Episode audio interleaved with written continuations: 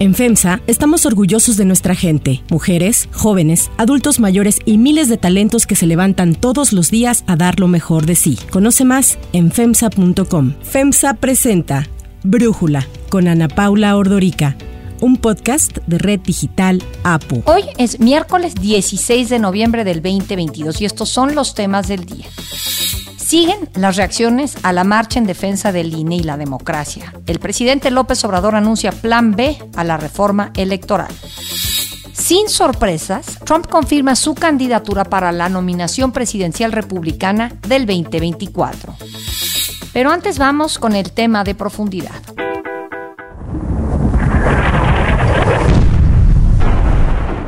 Ayer Polonia fue atacada por un misil ruso. La agencia Associated Press informó que la ofensiva impactó a pocos kilómetros de la frontera con Ucrania, con un saldo de dos personas muertas en este país que es miembro de la OTAN, de la Organización del Tratado del Atlántico Norte y de la Unión Europea. La agresión a Polonia ocurre el mismo día en que Rusia realizó uno de los bombardeos más grandes a Ucrania, afectando principalmente infraestructura eléctrica. El presidente ucraniano Volodymyr Zelensky se pronunció al respecto, llamó a los ciudadanos a cuidarse ante los ataques e informó que su gobierno está trabajando para restaurar los daños eléctricos. Por favor, quédense en los refugios. Se han dañado nuestras redes eléctricas y estamos trabajando para restaurarlas. Esto ocurre cuando los líderes mundiales están reunidos en la cumbre del G20 en Bali y uno de los temas principales ha sido la invasión rusa. Tras el ataque a Polonia, el primer ministro del país, Mateusz Morawiecki, y el presidente, Andrzej Duda, convocaron de urgencia al Consejo de Seguridad Nacional que incluye a los ministros de Defensa, Justicia, Interior, Exteriores y al coordinador de los Así confirmó la reunión el portavoz del gobierno, quien además instó a compartir solo información oficial.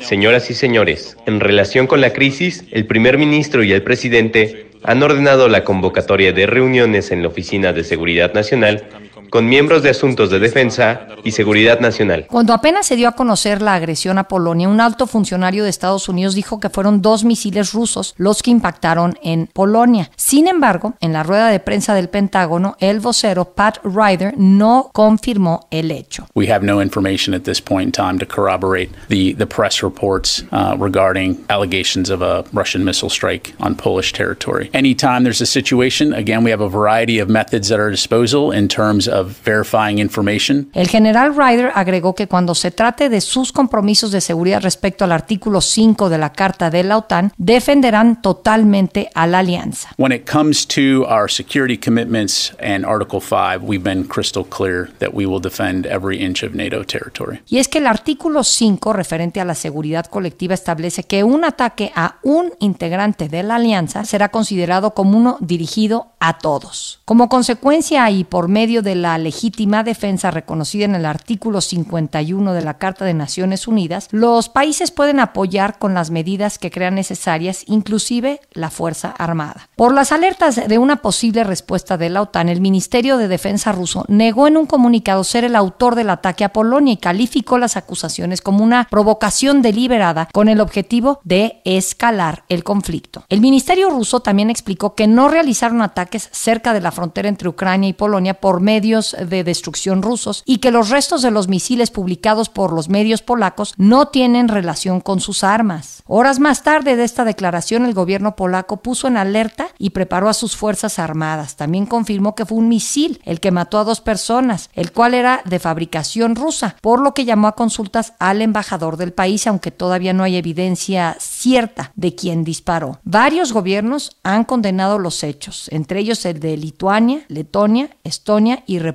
Checa. Por su parte, el presidente polaco entabló una llamada telefónica con Joe Biden y con el secretario general de la OTAN. El primer ministro húngaro Víctor Orbán convocó a su Consejo de Seguridad Nacional y Volodymyr Zelensky hizo un llamado a la OTAN para que actúe, ya que la ofensiva supone una significativa escalada. Explicó que los ataques rusos no se limitarán a su país, algo que ayer se pudo confirmar.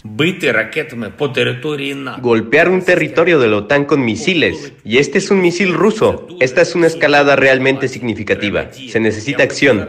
Quiero decirles a nuestros hermanos y hermanas polacos que Ucrania siempre los apoyará. El análisis. Para profundizar más en el tema, le agradezco a Luis Huacuja, analista internacional y director del programa de estudios sobre la Unión Europea en el posgrado de la UNAM, platicar con nosotros. Luis, hemos visto estos días cómo Rusia ha perdido terreno, Ucrania lo ha ganado y en ese sentido preguntarte cuál es tu lectura de lo que ocurrió ayer en Polonia. ¿Qué tal, Ana Paula? Recordar que estamos ante una invasión de Rusia a Ucrania que está cerca de cumplir nueve meses. La confrontación está ahí, los riesgos también están ahí, los intentos por llegar a alguna negociación pues se han caído una y otra vez. En la cumbre del G20, pues ha habido voces que han llamado nuevamente a la paz y en medio de esta reunión es cuando se conoce esta noticia que primero despertó las alarmas porque fue un funcionario estadounidense el que hizo esta afirmación de que se trataba de algún misil eh, ruso que cayó justo en la frontera de Polonia con Ucrania, pero al pasar de las horas fue variando la información. Recordemos que también en, esta guerra, también hay una, una guerra de información y de narrativas. Y en este sentido, bueno, también lo hemos visto con este acontecimiento que no sabemos todavía con exactitud si fue provocado o si fue un accidente. Las mismas versiones oficiales fueron cambiando al pasar de las horas. Las señales de alerta estaban ahí, pero posteriormente se dijo que podía haber sido un accidente, que podía haber sido incluso un misil ucraniano antiaéreo intentando desde desviar algún misil ruso, que podía haber sido un accidente. Rusia negó los hechos. Después los mismos funcionarios polacos decían que no podían afirmar con certeza que se tratase de un ataque ruso. Estados Unidos también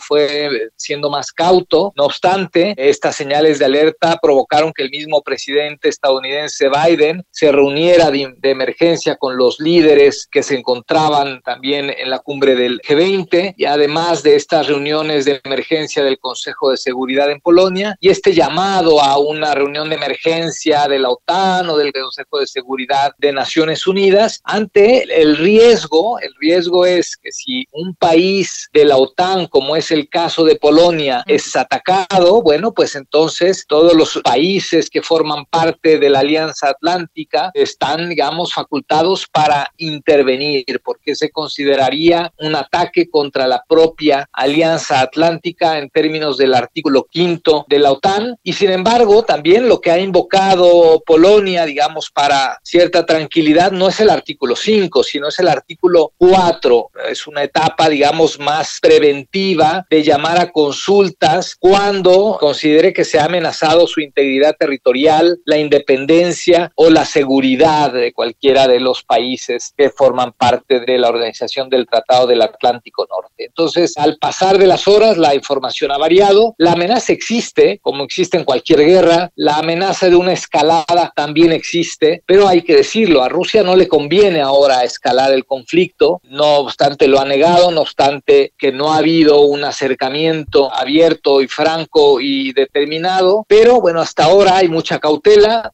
siguen las investigaciones quizá habría que esperar, ¿no? Porque el tema sí puede ser riesgoso. El, el, asunto está ahí, la amenaza está ahí, una guerra que mm, sigue su curso, despierta las alarmas en cualquier momento y ante cualquier acontecimiento como el que se vivió el día de ayer. A ver, Luis, tú dices a Rusia no le conviene una escalada. ¿Por qué lo dices así? Creo que eh, de alguna forma pensaríamos que si le está costando trabajo la guerra solo con Ucrania, pues si se involucra toda la OTAN sería peor, pero siento que a veces Vladimir Putin ha demostrado pensar de una forma completamente distinta, de 180 grados diferente a lo que uno esperaría, y esto le permitiría asumir a Rusia como una víctima más de Occidente para tratar de ganar las simpatías de los ciudadanos. Entonces, por eso te pregunto, ¿por qué dices tú a Rusia no le conviene una escalada? No le conviene, no estaría en la, una lógica de un cálculo, aunque las últimas noticias que recibimos, por ejemplo, este retiro de tropas de la ciudad de Kherson por parte de Rusia, pareciera que, bueno, justamente las tropas rusas están mermadas, parece que hay una retirada. Yo no sería tan optimista, yo sería más cauto, pero a Rusia lo que le conviene es que el conflicto llegue junto con el invierno, porque entonces Rusia tiene más posibilidades de avanzar porque el clima extremo está de su lado. Entonces, ahora mismo, justo en el marco de una cumbre del G20, con las principales potencias económicas del mundo, no es la mejor idea, ¿no? Países como China también guarda esta distancia, se pronuncia por una salida negociada al conflicto. Sería bastante torpe por parte de Rusia en este momento. Yo pensaría que Rusia esperaría en todo caso cualquier contraofensiva una vez que el invierno esté mucho más cerca, que el calendario juegan en contra de Occidente y particularmente en contra de Europa, porque el tema de la dependencia del gas y la complicación de obtenerlo, pues puede minar las posibilidades europeas sobre todo, ¿no? Entonces, sí, pienso que a Rusia no le conviene ahora mismo una escalada. Ahora, el Rusia mismo ha dicho, es una provocación, la misma señal de alarma. ¿A quién le conviene? Bueno, a Polonia le conviene de alguna manera, es una forma eh, también de presionar a Europa, porque pues la vecindad que tiene Polonia con Ucrania y la amenaza que percibe Polonia por parte de Rusia, pues es inminente y quisiera un mayor apoyo, así como Ucrania, unas acciones más determinadas como las ha pedido una y otra vez a Estados Unidos, a la Unión Europea y a la OTAN. Los riesgos ahí están. Cuando vemos la amenaza, cuando hay actores que eh, cuentan con armas nucleares, cuando uno de los actores como Rusia posee el mayor arsenal de armas nucleares, bueno, el riesgo es inminente en todo momento. Luis Guacuja, muchísimas gracias por platicar con nosotros. Con todo gusto. Si te gusta escuchar Brújula, te invitamos a que te suscribas en tu aplicación favorita o que descargues la aplicación Apo Digital. Es totalmente gratis y si te suscribes será más fácil para ti escucharnos. Además, nos puedes dejar un comentario o calificar el podcast para que sigamos creciendo y mejorando para ti. Hay otras noticias para tomar en cuenta. 1. Plan B siguen las reacciones a la marcha en defensa del INE y la democracia del domingo pasado. En las últimas horas la oposición ha llamado a que ya se vote la iniciativa, confiando en que Morena y sus aliados no van a tener los votos suficientes para darle gusto al presidente. Al insistir en la importancia de una reforma electoral, López Obrador dijo que dado que Morena y sus aliados no tienen los votos y quienes se verían afectados no van a ceder, contempla enviar un plan B, una reforma a las leyes secundarias, en este caso la ley electoral que al no modificar la constitución no necesitaría mayoría calificada para avanzar. Como es tan importante que haya democracia, pues es probable que yo envíe una reforma a la ley que no requiere de dos terceras partes.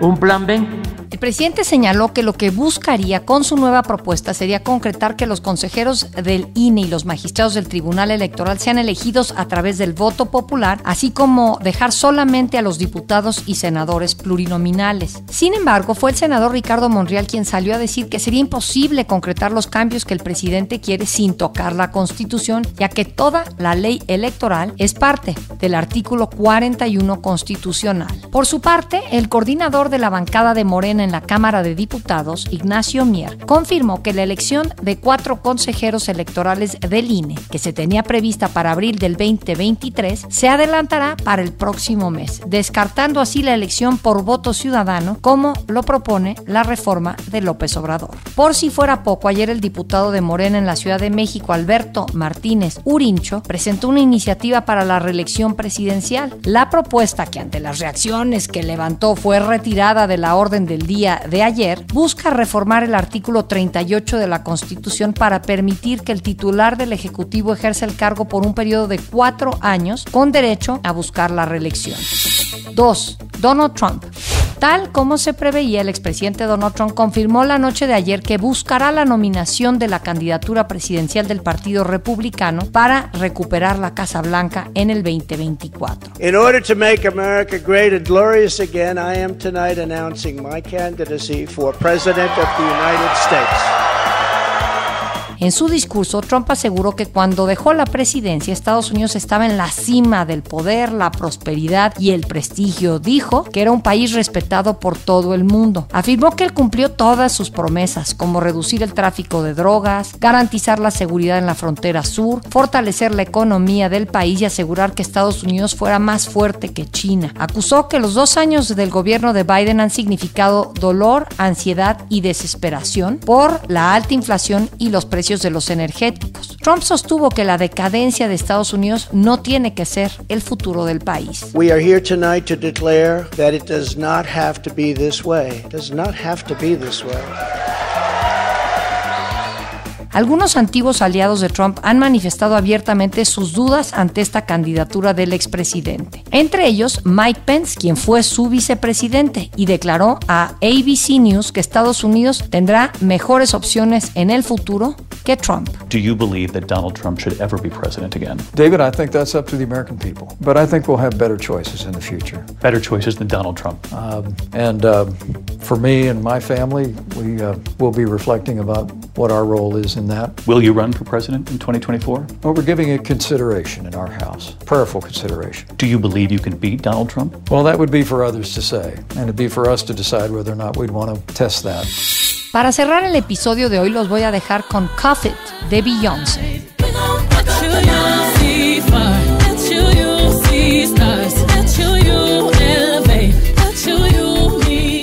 Ayer se dieron a conocer los nominados a los premios Grammys 2023. Beyoncé encabezó la lista convirtiéndose en la artista con más nominaciones de la historia. Lleva 80 en lo que va de su carrera. En esta ocasión obtuvo 9 nominaciones. Le siguieron Harry Styles, Adele y Lizzo. La ceremonia va a ser el próximo 5 de febrero en Los Ángeles. Incluirá un homenaje al hip hop y estará dedicada a los colectivos afroamericanos.